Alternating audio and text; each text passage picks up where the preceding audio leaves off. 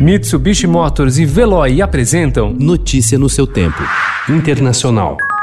Just a few moments ago, I hosted a very special call with two friends Prime Minister Benjamin Netanyahu of Israel and Crown Prince Mohammed bin Zayed of the United Arab Emirates, where they agreed to finalize a historical peace agreement.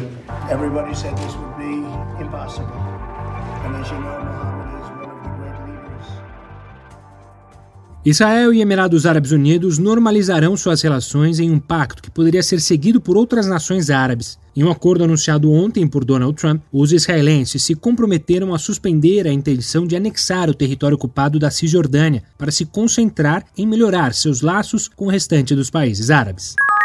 Em sua primeira sessão desde a explosão que arrasou Beirute na semana passada, o parlamento do Líbano aprovou a declaração de estado de emergência, que dá mais poderes ao exército em meio a protestos contra a classe política, apontada como responsável pela tragédia. Para grupos de direitos humanos, a medida representa uma ameaça às liberdades do país. A missão humanitária brasileira, liderada pelo ex-presidente Michel Temer, chegou ontem a Beirute em um avião da Força Aérea Brasileira. A comitiva de 13 pessoas, entre empresários, políticos e militares, entregou 6 toneladas de material ao exército local, como alimentos, medicamentos e equipamentos de saúde.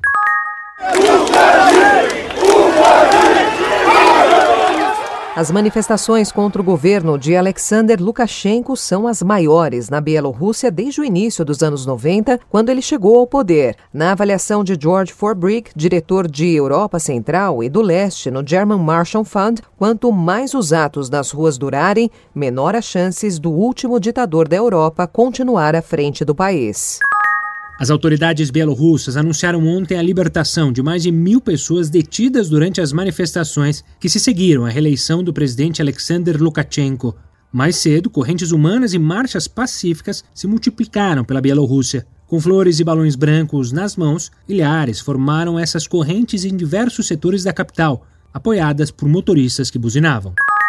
Dario Vivas, chefe do governo de Caracas, morreu ontem, aos 70 anos, quase um mês após ser diagnosticado com Covid-19, informaram funcionários venezuelanos. Vivas, nomeado diretamente pelo presidente Nicolás Maduro, atuava em cargo paralelo ao prefeito de Caracas e coordenava os órgãos do governo. Notícia no seu tempo. Oferecimento: Mitsubishi Motors e Veloy. Se precisar sair, vá de Veloy e passe direto por pedágios e estacionamentos. Aproveite as 12 mensalidades grátis grátis. Peça agora em veloy.com.br e receba seu adesivo em até 5 dias úteis. Veloy, piscou, passou.